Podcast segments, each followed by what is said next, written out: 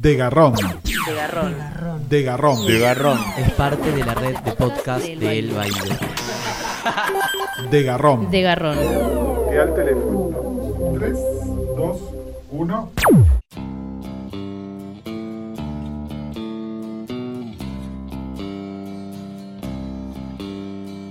Hola, esta es una nueva emisión de el podcast de Garrón, de la red de podcast del Baído. Hoy un de Garrón pochoclero con invitades especiales eh, en referencia a la película El Ángel de Luis Ortega.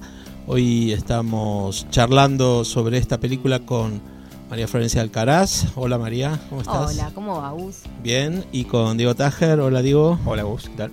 Bien. Bueno, eh, hemos visto la película, hemos eh, podido escribir un poco sobre lo que nos ha parecido la película y yo eh, realmente me pareció bastante interesante eh, esta diversidad de opiniones en base a una misma película que refleja, bueno, eh, supuestamente la historia criminal de uno de los asesinos más terribles que ha tenido la historia policial de la Argentina, pero este, estaría bueno que empezáramos a, a ver qué opinamos desde cada lado. A mí me pasó que eh, la fui a ver hace una semana, exacta. Y ni bien la vi, dije, es la mejor película policial de los últimos 20 años de la historia del cine argentino, bla, bla, bla, bla. Ahora bajé un poco. Me sigue pareciendo maravillosa, muy buena, pero bajé un poco en el sentido de que eh, eso que decías vos, primero está basada para mí en la, en la historia personal y en la biografía de, Carlos Robledo Puch, pero es una ficción, o sea, porque no es eh, ni un documental, eso está claro, hay actores en escena, actrices en escena, por un lado, pero por otro lado no es una biografía tal cual sucedió la vida de eh, Robledo Puch y es una ficción construida a partir de, eh, de esa historia personal. Entonces me parece que ahí empieza como a tomar distancia, no es un... Y tampoco sé si es un policial, quería como plantear esa duda, porque un policial que tiene siempre un enigma y acá el enigma ya está resuelto, ya sabemos qué pasó porque es una historia muy eh, trascendente para, para la historia del policial en Argentina y para la historia política y social de la Argentina en general. Entonces, no me parece que sea un policial, porque es eso que dije primero en Twitter y que vos habrás visto que era el mejor policial de los últimos 20 años, no lo sé si están así, pero sí me parece una de las mejores películas de, los últimos años. Sí, yo en verdad eh, la fui a ver un poquito más tarde que la fue a ver todo el mundo. Eh, y lo malo de, hacer eso es que te vas con un montón de expectativas. Eh, entonces todo el mundo dijo que estaba espectacular. Y fui con quizás expectativas demasiado altas. Y un poquito me decepcionó. Eh, estoy de acuerdo con, con Flor en que está muy bien la película, que es de hecho mucho mejor que la mayoría de los policiales, para decirlo de algún modo, de, de géneros parecidos. Por ejemplo, lo comparo con el, el Clan, la de Trapero, y creo que esta es bastante mejor. Al menos tiene mucha más profundidad. Intenta, tiene un vuelo poético que, que quizás otras no tienen, definitivamente mucho más que el Clan. Y, y todo. A mí eh, no me o sea, odio hablar mal de, de algo así, pero no me dejó tan, no me dejó mucho la película, no me dejó como un, un- ni un mensaje muy claro, eh, ni algo que, no sé, básicamente me dejó cantando el extraño de pelo largo. Supongo que eso a todos. Sí, la música es muy buena, admitilo. La música está muy bien. Eh, también tengo puntos sobre eso. Pero, eh, pero sí, eh, me dejó como, obviamente con esta atmósfera de época que está tan bien hecha. O sea, sobre eso básicamente no hay mucho para... bah, no sé, tampoco estuve en esa época, pero creo que no hay mucho para decir. Eh, pero me, generó un poco de dudas de qué, es lo que nos dice la película hoy. Sí, a mí, a mí me parece, eh, es interesante esta comparación. Yo creo, cuando vos dijiste esto de, por eso me interesaba que, que pudiéramos charlarlo, ¿no? Maya Debowski también tuvo la misma impresión, eh, diciendo que, bueno, que era una de las grandes películas policiales de- del cine argentino y además ella agregaba algo, una película que, que no asocia como conducente el tema de la homosexualidad con, el, con la criminalidad. ¿no? Ahí había como un, un tema. Y a mí me pareció interesante lo que vos planteabas, esto de en tu Twitter, que si la película de qué hablaba, si hablaba de la identidad también, ¿no? de la construcción. En ese sentido, además del clan, yo me gustaría recordar Plata Quemada, que realmente también era una película que hablaba desde lo policial, también había un romance ahí mucho más explícito, bueno, en, este en ese caso. Eh, pero a mí me parece que lo que tiene el clan, primero que eh, además de esta reconstrucción de, de época que me parece que es fantástica, tiene un guiño para mí estético almadovariano. Tiene algo. Sí, bueno, en, en los sí. col- hay una cosa ahí con La los paleta de colores, colores. sí, a mí eso me pareció No, ni que hablar el que plano que le hacen al testículo de uno de los personajes. ni, a- ni que hablar de eso. Eh, yo creo que coincido, para mí es una ficción, es la ficción que quiso hacer los guionistas y Luis Ortega sobre una historia verdadera, que en este caso es la historia de un asesino. Desde ese punto de vista, creo que después uno puede decir, yo hubiese hecho otra película. Bueno, pero la película la hizo Luis Ortega, Sí. ¿verdad? Eh, y sí quiero rescatar una cosa que me parece muy importante, que es, para mí, es sin fisuras la dirección actoral. Bueno, eso sí, las actuaciones son increíbles. Son increíbles. El trabajo que hacen con el protagonista, que no es actor, es eh, maravilloso. De hecho, tu- tuvo un entrenador particular actoral para, para poder desarrollar. También tiene algo ya eh, a su favor, que es un pibe irreverente. Una ya lo ve ahí y es un pibe que no le importa nada, como tampoco le importaba a Carlitos en esa edad, me parece. Como que tiene esa, esa estética irreverente y, esa puesta en el mundo que nada, es un pibito. Yo creo que con un actor por ahí más grande les hubiese costado un poco más laburar ese costado tan... Bueno, todo lo que hago no tiene ningún costo. Claro, es como, eh, además de, bueno, Lorenzo Ferro, que es el, actor protagonista, hay una, una cantidad de actores, entre comillas, y actrices secundarias que me parece que, que, bueno, que hay ahí una elección muy clara de sostener también el, el trabajo del pibe, porque eh, los estímulos que, que, que el, este chico Lorenzo Ferro recibe de Mercedes Morán, por ejemplo, de Daniel Fanego, del mismo pro- del propio chino, que Darín, que está muy bien, me parece, creo que hacen también una, una cosa de la solidez de la, de la película.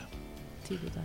Sí, el chino Darín, me- a mí me pareció que, que su personaje estaba muy bien, porque si bien obviamente no tiene tantos, no es tan fascinante como el de Robledo Puch, que es obviamente por razones obvias eh, impresionante, me parece que el chino Darín es un personaje un poco más parecido a una persona común, entonces en algún sentido tiene el rol del, del espectador, siempre hay algún personaje que es un poco más parecido al espectador para que uno pueda sentirse identificado con algo. Y quizás Robledo Puch no tiene poco y nada de eso. Es un adolescente asesino, serial, qué sé yo. Em, y el chino Darín tiene algo un poco más humano. Eso me pareció que estaba, estaba bien. En algún sentido, el chino Darín era también víctima de su circunstancia. Con esos padres tampoco podía ser mucho mejor de lo que era. Mientras que el otro, Robledo Puch, es todo lo contrario. Es como un, como un genio del mal. Alguien que salió, no se sabe cómo, de una familia eh, más o menos común, salió un criminal impresionante. Tiene como eso. Chino Darín es como un, un criminal típico salido de las circunstancias y el otro es un, un caso excepcional. Ese contraste a mí me pareció que estaba bien. Sí, como el estereotipo eh, en Darín más y en el... Sí, el casting es espectacular. Para mí también hay, más allá de, los actores y las actrices que son tienen roles y diálogos, el casting hasta de la gente que pasa por atrás es increíble. Eh, hay un momento en el que no, no vamos a spoiler nada, obvio, pero hay un momento en el que él cruza una villa en un auto y la gente que está sentada en la puerta de esas casas es impresionante. O sea, ahí hay una elección estética y una apuesta eh, que me parece que, bueno, es algo que viene haciendo Ortega, como con también él una fascinación por la marginalidad que, que lo lleva también a eso, pero sin caer como en el fetiche, o sea, como es, es un, un lugar, o poner la marginalidad ahí en un primer plano, pero sin fetichizarla, me parece, como que hasta ahí. No Sí, sé.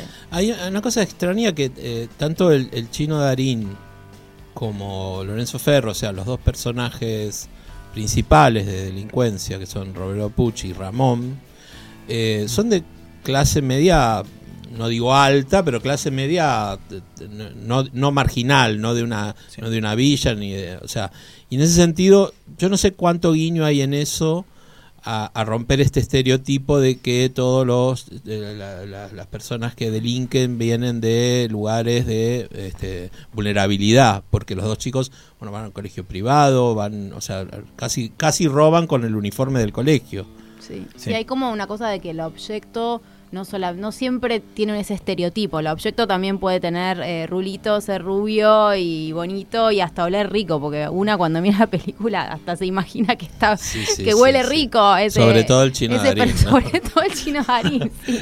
Totalmente, sí, pero eso me, me parece que, que está bueno y eso también era lo que yo comentaba en relación a la visión, eh, a no, no tener una bajada moral o una mirada moral sobre lo que estaba pasando o sobre la crueldad de lo que lo que cuenta la, la película en sí, sí, eso eh, es interesante, es como esto de- que, que por eso también genera tanto choque, porque hubo toda una discusión alrededor del afiche de la película que reproduce, que ahí hago paréntesis, también es una trampa que juega la película, porque la película juega con que, bueno, obviamente va a vender muchísimas entradas y va a tener eh, vistas, porque juega con eh, ser el documental o la biopic de eh, Robledo Puch, y no lo es. Entonces es como, bueno, eso también yo un poco le cuestiono a los Ortega. Ponete de acuerdo, haces el afiche tal cual. eh, salió ese asesino y lo detienen, pero después me contás otra historia que se basa en esa, pero no es totalmente la historia. Juega com- como con eso a favor. Eh, pero bueno, se, se discutió esto de la, eh, la estética de ese personaje y es como que ponerte un espejo adelante y decir, bueno, también eh, lo más cruel es, puede estar cerca tuyo, no es tan lejano, ¿no? Como que está esto que, choca cuando ves la peli. Sí, y además esto de, que vos decías de eh, volviendo al género de la película, ¿no? O sea, yo eh, lo hablábamos de supuestamente es un policial, un biopic, un documental. No, para mí tiene que ver mucho con la comedia, porque hay, hay momentos de que, o sea, yo me reí en varias partes, no cuando se reía a ciertas personas que me rodeaban, eh, con sus bolsas de pochoclo, con sus tarros de pochoclo, pero me reí porque veo que, eh, en ese sentido creo que hay, por ahí sería interesante eh, que algún periodista o una periodista le preguntara a Luis Ortega eh, ¿no? qué realmente quiso contar.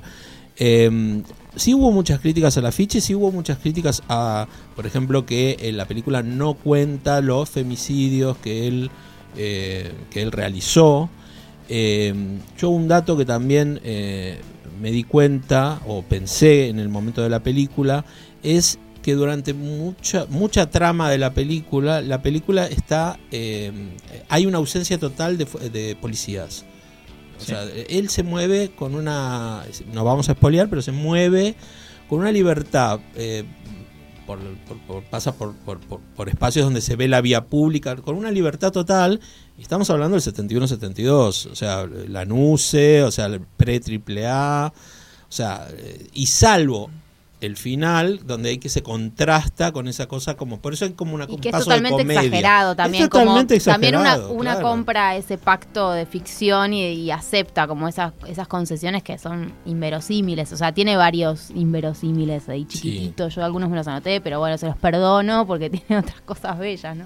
Sí, a, a mí me, eh, eso me pareció interesante porque una de las características que tenía, al menos según la película, porque la vida no la conozco, de Robledo Puch, es que hacía cosas muy parecidas a un montón de ladrones normales de hoy, solamente que le daba ese toque final que era matarte.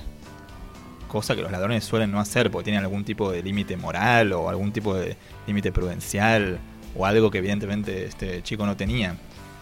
Entonces, a mí en algún sentido me, me dio, me daba risa eso que vos decías de que el pibe entraba en la joyería, estaba media hora ahí, charlaba con su amigo, mataba a alguien, salía. Pero después pienso como, más allá de la época, que la verdad que podría haber un ladrón así hoy. Probablemente lo atraparían al final también. Eh, pero la verdad es que en muchos casos uno está vivo por, por casualidad. Uno está vivo porque mucha gente prefiere ser ladrón y no asesino, qué sé yo. A veces a uno le roban y podrían matarte y, irse. No lo hacen por diferentes razones, anda a saber. Probablemente no, no disfrutan de matar, porque muy poca gente disfruta de matar. Em, pero pero Robledo Puch evidentemente ese eh, switch no lo tenía. Entonces, simplemente así como alguna gente puede robarle a cinco personas, se robaba y mataba. Em, y bueno, lamentablemente, bueno, lamentablemente no, lamentablemente para la película, pero eh, afortunadamente en algún momento lo agarraron, como probablemente iba a pasar.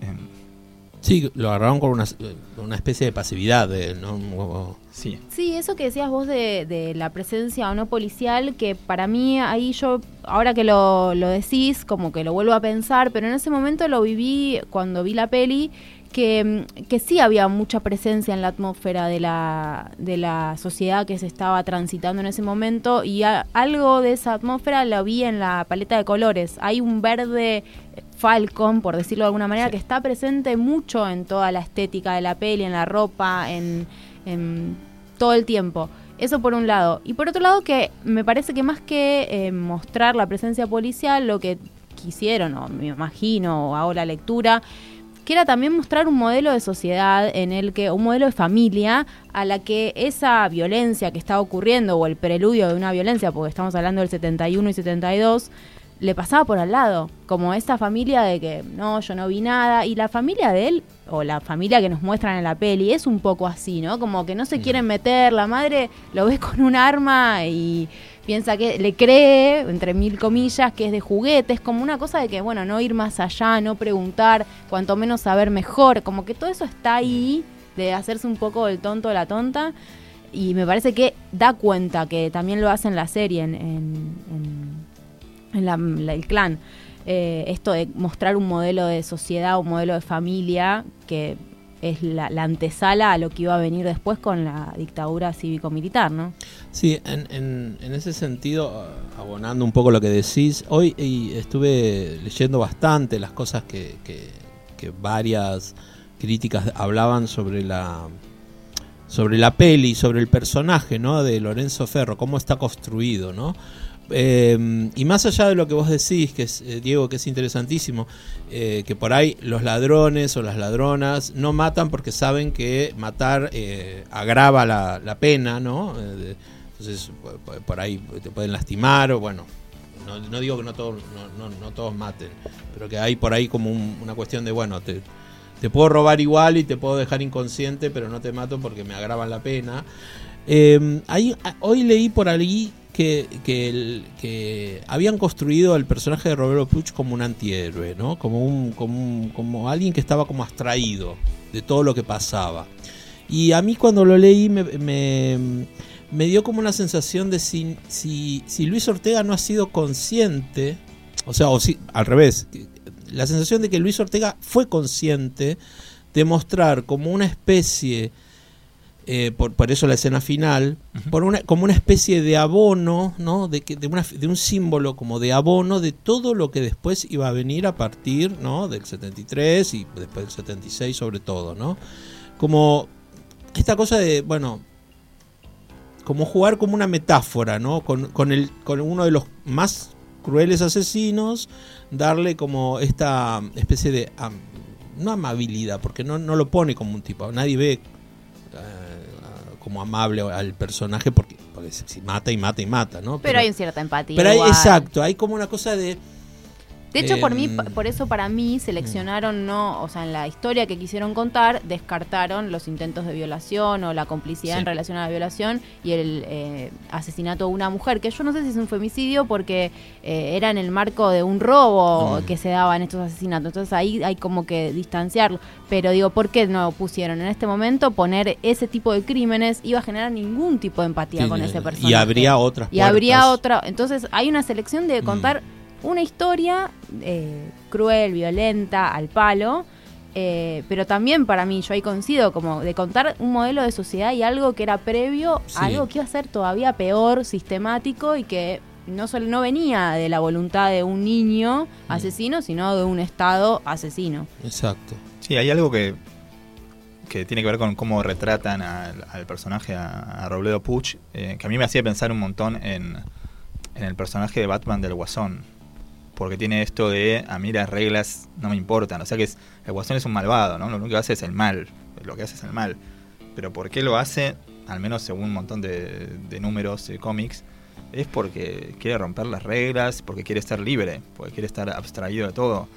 Es- ese es un poco para mí el contraste que marca la película, que toda una atmósfera setentosa, horrenda, de, de hipocresía, militares, cosas en las que nadie cree. Eh, que incluso la película te da a entender que na- a nadie le importaba eso en el fondo. eh, están todos viviendo en, la- en las apariencias. y un chico que es como un- una suerte de guasón que mata porque tiene ganas, pues ni siquiera es que mata por placer, al menos eso no, no da a entender la película, simplemente que hace lo que tiene ganas y si por eso tiene esta imagen de bailar, que es como la típica imagen, ¿no? Este como superhombre que no le importan las reglas. Y por eso yo creo que despierta simpatía.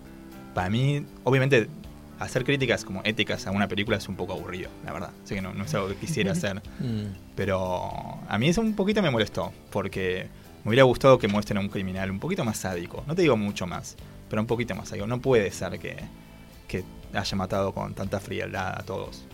En algún punto te tiene que haber gustado como un juego matar a la gente. Eh, eso es lo que yo pienso así como, como espectador, ¿no?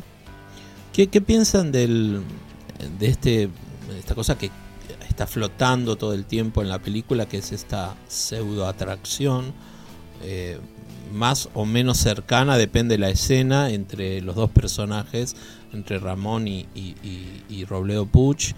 eh, que yo cuando yo la sensación es que culmina muy tibiamente ¿no? que para, para mí culmina muy, muy tibiamente yo eh, la primera reacción fue poca carne Sí. y, y- Para 2018. para 2018 dale. no es como bajarle un poquito la mano y, y sin embargo me quedé pensando me quedé, vuelvo porque todo esto sale de la lectura del tuit de Maya no Eh, eh, que ella decía, bueno, también lo revolucionario es que solo muestran pezones y ombligos, un par de pezoncitos y ombligos. Me parecía que para 2018 eh, podríamos habernos jugado un poco más eh, cuando hay una escena de- del chino Darín mucho más jugada, teniendo en, en cuenta la figura artística de lo que es el chino Darín. Sí, que dicen que es con un pene de plástico, que no es su pene. Seguramente. Eh, Seguramente. Seguramente. Y si no, aplaudimos al, actor que hacía claro. al otro actor, que nos, la verdad no sé. Pero viste que no. bueno. En un momento sí, es ahí como. Em, sí, a- por eso yo me preguntaba de qué trata la historia en ese momento y, y pensaba en esto, que para mí hay algo como la- de la identidad. Yo no- anoté varias cosas porque eh, eso, en ese primer momento digo, habla de la crueldad. Después dije, no, no habla tanto de la crueldad porque le falta un poco de crueldad. Ese, a- por más que está el soplete ahí dando vueltas. Los asesinatos como pasan como uno toma agua, no sé, como una se cambia de ropa. es- Sí. no, no está muy presente el tema de la crueldad. Eh, entonces, bueno, dije, habla de un niño asesino, me- habla de la niñez. Digo, no, bueno, no habla de la niñez porque ah, está el tema, pero digo, no es el tema. Pero después pensé que sí, que habla para mí de la amistad, de los vínculos, porque la película o la historia que quisieron contar de Robledo Puch está basada en el vínculo que él tiene con Ramón. Eso como me parece lo, lo nodal de alguna Sí. forma.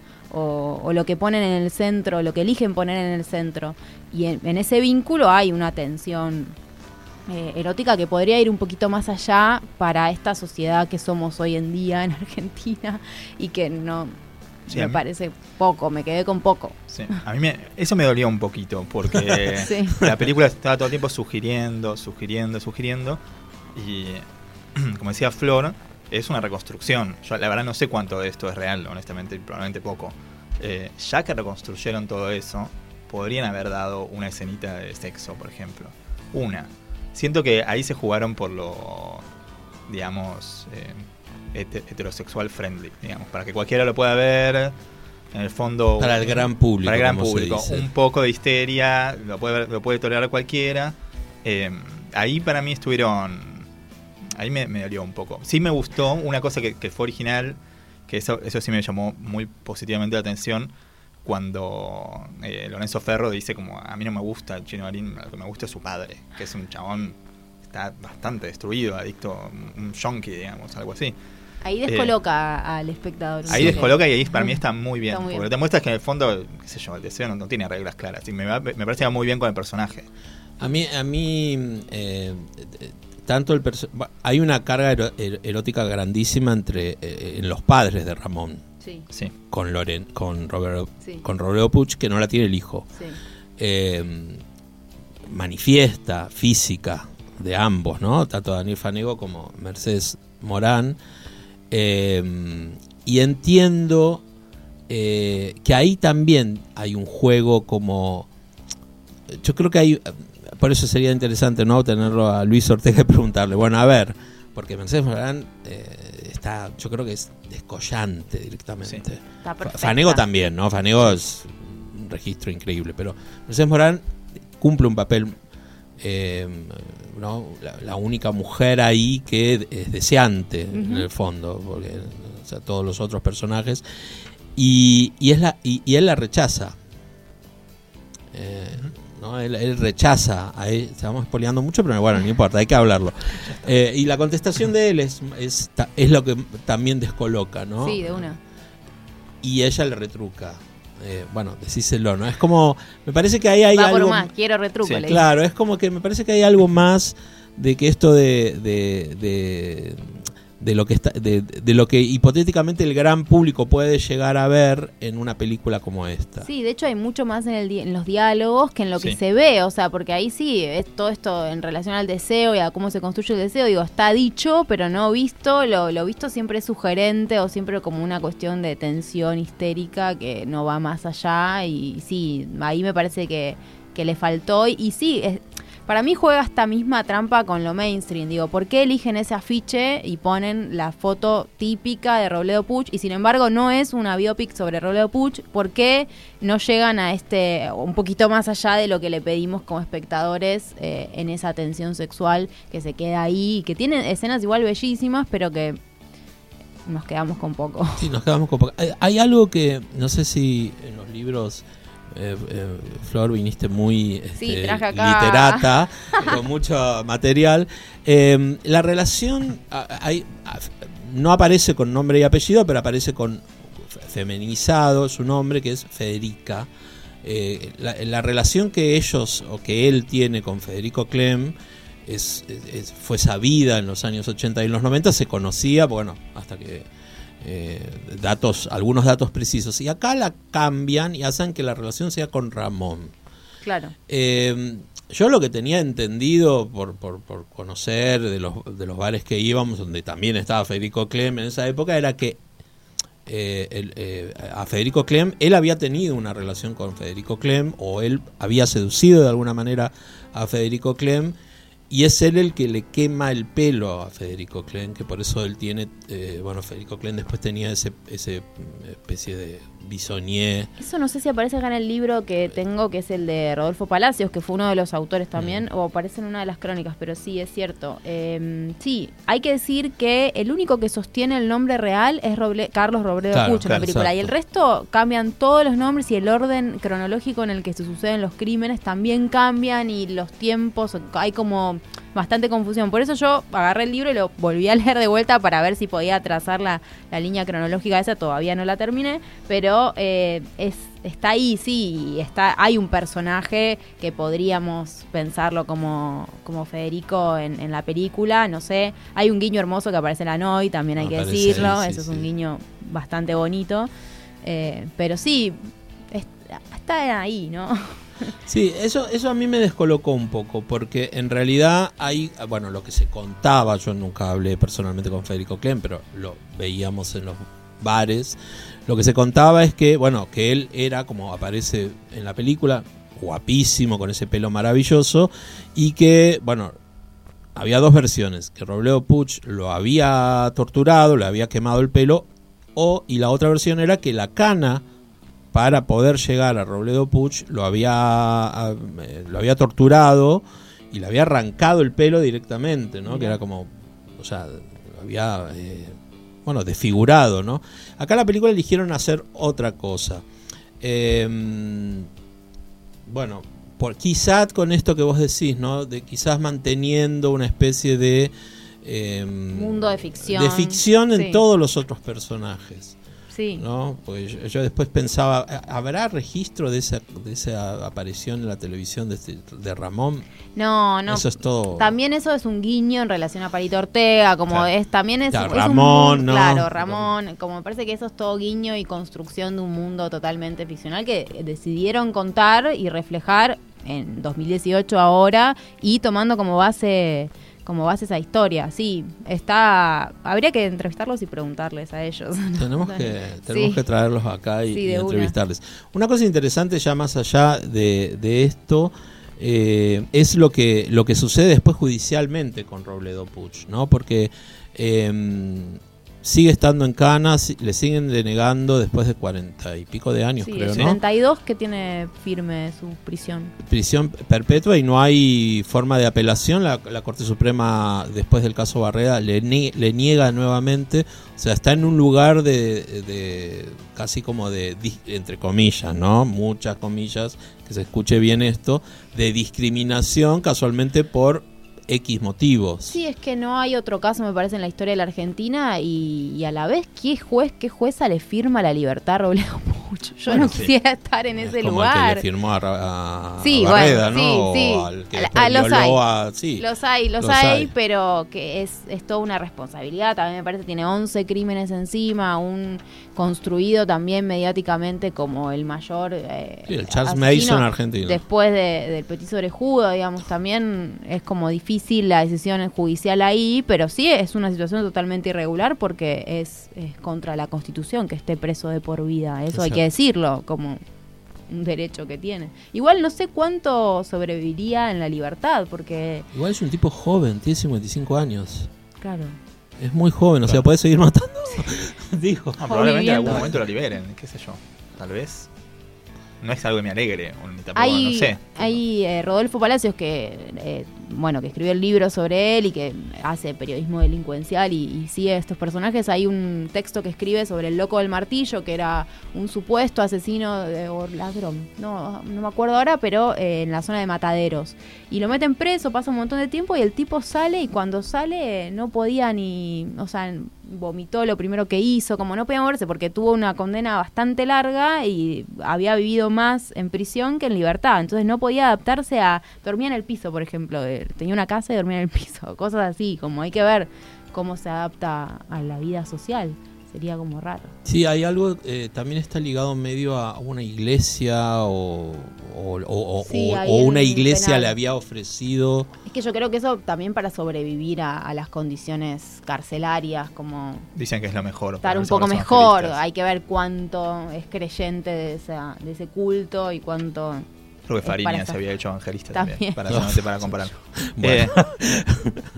Eh, eh, Fariñas que alguna vez habrá, se habrá que hacer un personaje, Una, una película y queremos saber el casting para hacer de Karina Olga. Amo. No, eh, una- eh, hay una escena que a mí me impactó mucho. Me gustaría eh, eh, ver qué opinan ustedes. Que es ellos están en una joyería robando. Eh, Ramón y, y- Carlos Robledo Puch. Y en un momento él se pone unos aros, unos aritos, ¿no? Y la cámara hace un primer plano de- del actor, de Lorenzo Ferro, donde hay una, no digo una modificación a través de filtros o una modificación a través de, de la luz, no sé cómo fue, que genera algo, por eso a mí me pegó tanto tu comentario sobre lo identitario. Y mm, a mí me gustaría que reflexionemos un poquito sobre esa escena, porque e- ellos tienen una- un diálogo que es político, que bueno, Dicen como el Che Fidel. y él dice, no, Evita, como Evita y Perón. Perón. Entonces, estamos eh, ahí también ficcionan la época, porque eh, si es 71, 72, Perón recién volvió al país en el 74, yo no sé cuánta conciencia él tenía de, de- de la, resistencia peronista y de que vi- volviera Perón, etcétera. Me parece que hay más un guiño a no esto de las grandes parejas. Eh, ¿Qué opinan? sí, a mí esa escena me hizo acordar mucho a Psicosis, la película Hitchcock. Eh, o sea, a mí me pareció como un guiño medio cinéfilo. Porque dudo que sea algo muy realista del personaje. Eh, todo, es- todo esto de poner como al desequilibrado como alguien que se identifica con, con lo primero que tiene a su alcance, en este caso la, la madre. Es un, poco, un poquito raro porque del resto de la película no vuelve a aparecer como esa cosa medio travesti de, de Robledo Puch, creo. Pero después hay un momento en que le pone todas las joyas a Ramón cuando sí. está desnudo. Digo, hay también un. sí. Estamos contando mucho. Ahí, Estamos contando mucho, sí, pero yo creo que la vio mucha gente. Sí. Eh, es como una reasignación de sexo a través de... Hay Hay algo, hay como un interesante. mensaje. Sí, Es un desnudo frontal de Darín, así que vayan a verla. gran momento. Gran momento. este, De hecho, se jugó todo. Chino Darín se puso, puso todo. Yo creo que el chino Darín está descollante en la película. Sí. Eh, también Peter Lanzani, del que no hemos hablado mucho. A mí me gusta mucho eh, cómo en está. un registro increíble, porque además está hasta huele a sucio. Sí. Sí. Eh, en- me parece que ha hecho un- hay, hay, hay- no sé quién es el director eh, de actores o quién ha hecho la dirección de actores pero hay un trabajo muy importante con, con respecto a, a- a- a- también el guiño hacia afuera Peter Lanzani en ese lugar no Eh, la- da- eh, el chino Darín en ese en ese lugar y todo lo que me parece que por ejemplo una de las cosas que sucedió cuando empieza la película la primera escena, ¿no? La presentación de los títulos, algunas chicas y eh, alrededor mío dijeron, ay, chino le pusieron. Yo no sé cómo se llama de nombre. Ay, yo tampoco. Eh, Estoy pensando. Lo supe, pero no me acuerdo. Pero bueno, es el ya quedó el Ya chino quedó el Darín. Chino es- Darín. es como- Fue a mi colegio, era compañero de colegio, pero. De hecho, supe su nombre, tenía una amiga que salía con él, pero. Ya me olvidé incluso el nombre. Sí, ¿no? no, no. Pero es casi una Em, estrella pop hoy en día, ya el chino Darín. Sí, aparte sale con una potra como Úrsula Corberó, Ah, que Sí, la no, de... total. eh. No, pero además el pibe, eh, eh, o sea, realmente ha hecho un, o sea, ha hecho- un crecimiento. eh, no sé si vieron Muerte en Buenos Aires. Esa no. No Sí. tiene ni punto de comparación. Nada. O sea, él, lo- o sea, lo pusieron por lindo y nada más.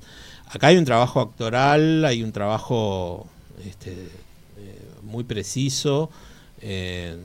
Bueno, viene trabajando mucho. eh, no solo, y esto indudablemente también habla bien de él, de que no es solo una cara bonita, se que llama, lo es. Se llama Ricardo. Ricardo Ah, también mirá, se sí, llama. Ricardito Darín. Pobre. Ricardito lo vamos a Creo que en llamar. el colegio le decían Ricardito. Puede ser. Em, Gus, con lo que decía sobre la identidad, me quedé pensando porque también me parece una elección que hace, eh, no sé, el guion o quien sea que decidió eso, que es poner el foco en la construcción de, de este joven y de su masculinidad y si- de, distin- de diversas masculinidades que me parece que están expresadas. No me parece que sea algo sobre lo cual profundice la película, quizás una con la mirada y pensándolo en, hoy y que se está debatiendo mucho este tema y demás, lo mira y lo ve, pero no, no es algo que profundice la película, pero hay distintos como modelos de masculinidad en todos los personajes, no hay un- una forma única de ser varón en la película y eso me parece como interesante para, para discutir y para poner sobre la mesa. Por eso a mí me parecía en ese momento, no lo sé, habría que preguntárselo, que habla sobre la identidad hay una frase que, que Puch decía mucho y que aparece en los libros, que yo la traje para pensarla, que no la ponen en la película y que digo, por eso también hay una selección y una elección sobre qué contar. Lo- su, su costado homosexual que aparecía en, en las crónicas está, pero está muy exacerbado en la peli por algo, digo, hay algo ahí también que quieren contar. Y la frase es esta, dice, a los 20 años no se puede andar sin coche y sin plata, decía todo el tiempo.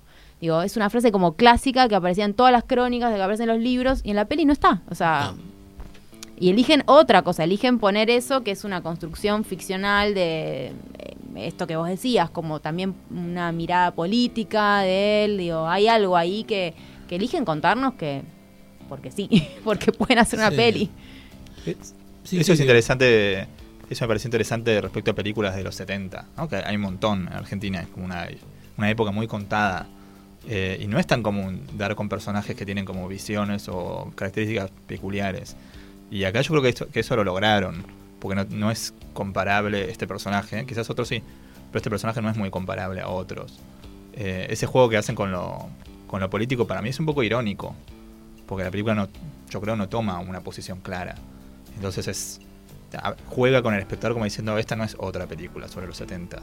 Esta es una película que transcurre en los 70, tiene algunos guiños, eh, pero no vas, a, no vas a tener a los personajes clásicos.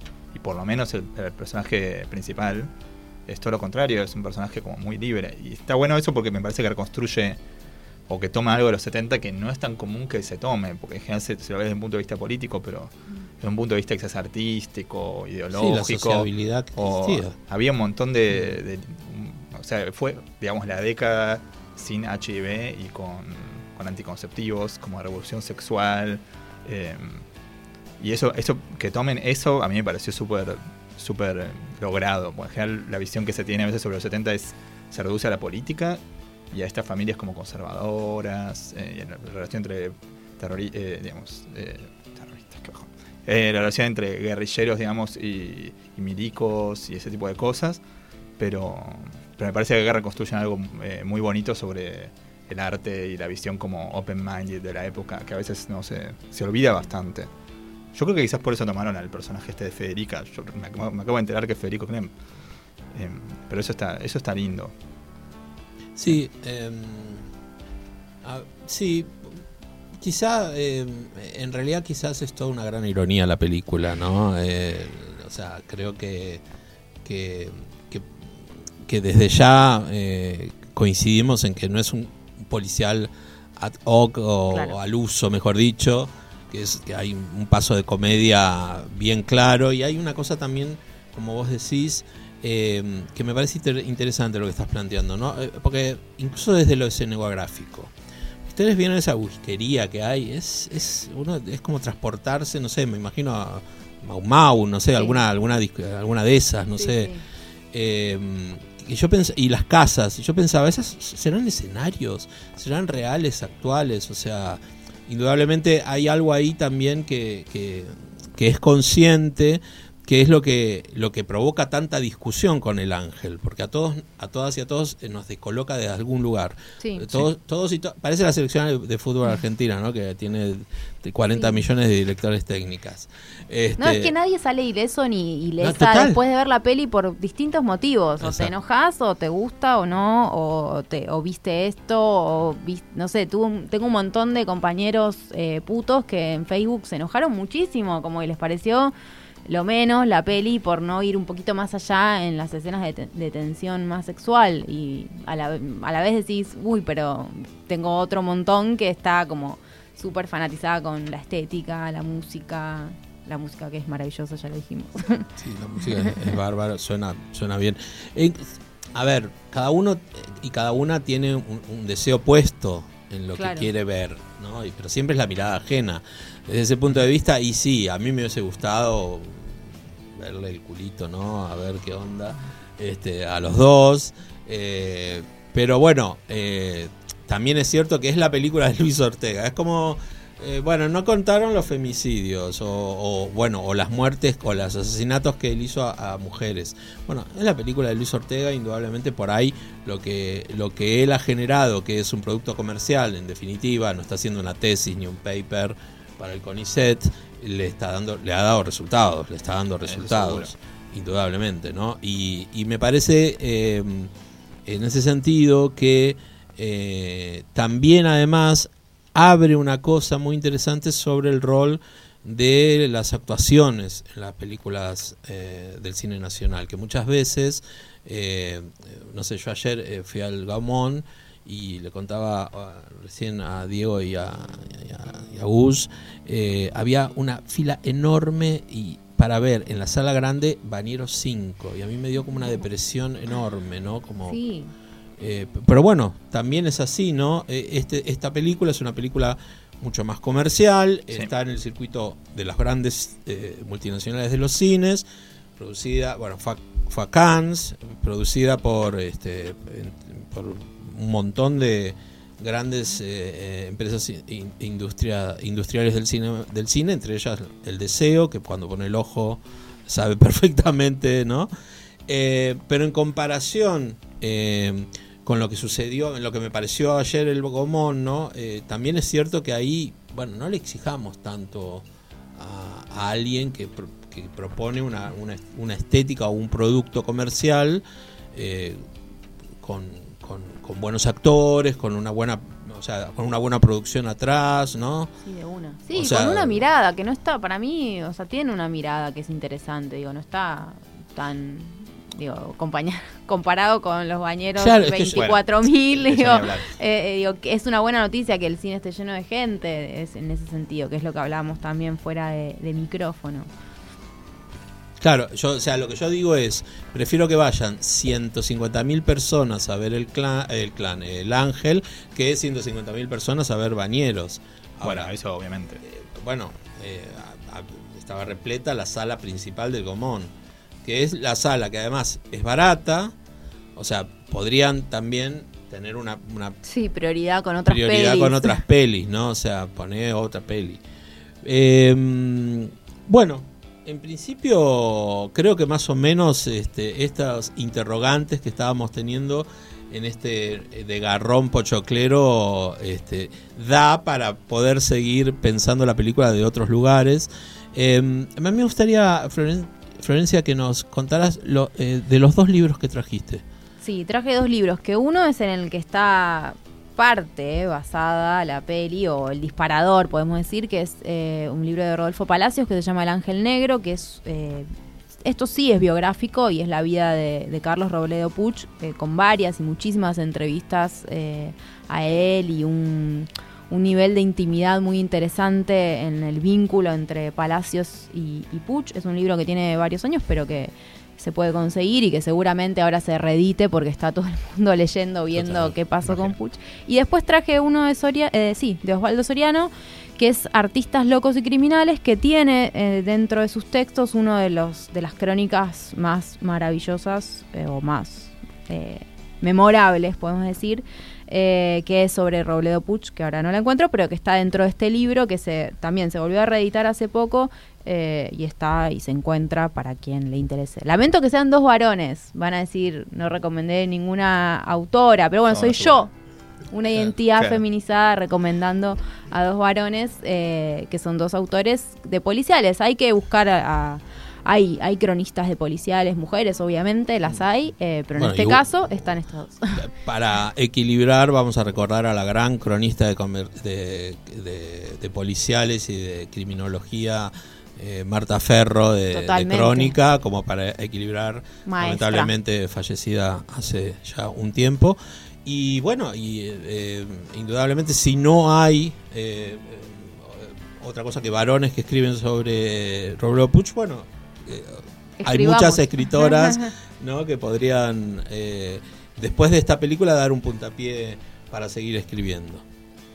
Bueno, eh, esto fue el de Garrón Pochoclero, abierto a nuevas voces. Gracias, Diego, por haber venido y participado. Bueno, gracias por invitarme. Gracias, Flor. Gracias, Gus. Y esperemos que vayamos a ver otra película de cine nacional y nos volvamos a comer la bolsa de pochoclos. Eh, de Garrón, eh, para la red de podcast del Baído, soy Gustavo Pecoraro. De Garrón. De garrón. Es parte de la red de podcast de El Baído. Buscarnos como el Baído, como el- Twitter, Y YouTube. Instagram, seguinos, Seguinos en Twitter, Facebook, Instagram, YouTube. arroba el Baído. Y también no te olvides de suscribirte a nuestro canal de podcast en lunfa.fm.